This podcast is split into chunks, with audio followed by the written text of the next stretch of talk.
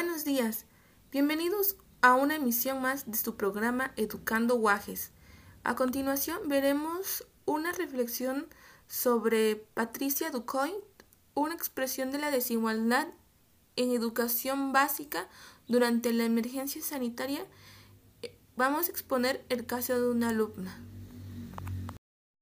Es una realidad que el nunca previsto COVID-19 ha frenado nuestra realidad y muchas actividades cambiaron, entre ellas el dar clases.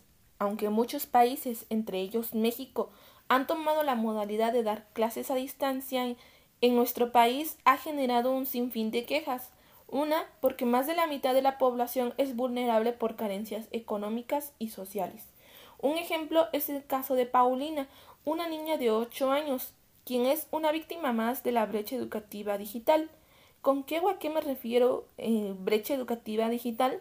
Bueno, al tener a dos papás con escuela trunca, es muy difícil que ellos guíen el proceso de aprendizaje de un niño de primaria, ya que todo el aprendizaje de educación básica es una secuencia estudiada y comprobada para el aprendizaje durante todos los seis años. Además, como dice Patricia Ducoin, los niños de preescolar y primaria requieren del acompañamiento de los padres de familia, que sin embargo, pues no todos de ellos eh, se encuentran en condiciones intelectuales y psíquico-afectivas para manejar eh, el contenido educativo, tecnologías y ni la capacidad de paciencia que requiere un niño ¿no? durante el desarrollo y proceso de aprendizaje.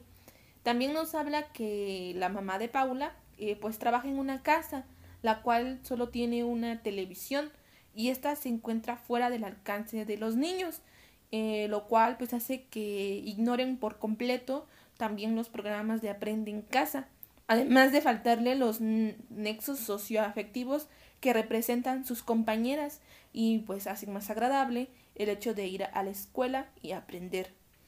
Por favor, Secretaría de Educación Pública, no matemos el interés y curiosidad del niño por aprender que, como Paula, muchos niños tienen y viven con esperanza de volver a ver a sus compañeros. Tratemos de buscar otras estrategias para que los niños puedan aprender sin exponer su salud. Eh, todo este sistema educativo debe cambiar y ejemplo de ello es la situación que vino con el COVID-19. Definitivamente eh, esto demuestra que realmente no estamos capacitados para ser maestros de educación a distancia.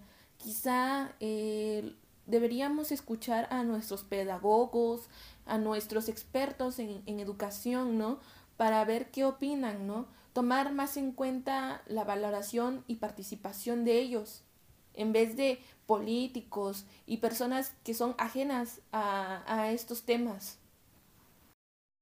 Esto ha sido todo. Gracias por escucharnos en su programa educativo Educando Guajes. Nos vemos hasta la próxima emisión. Buenas tardes.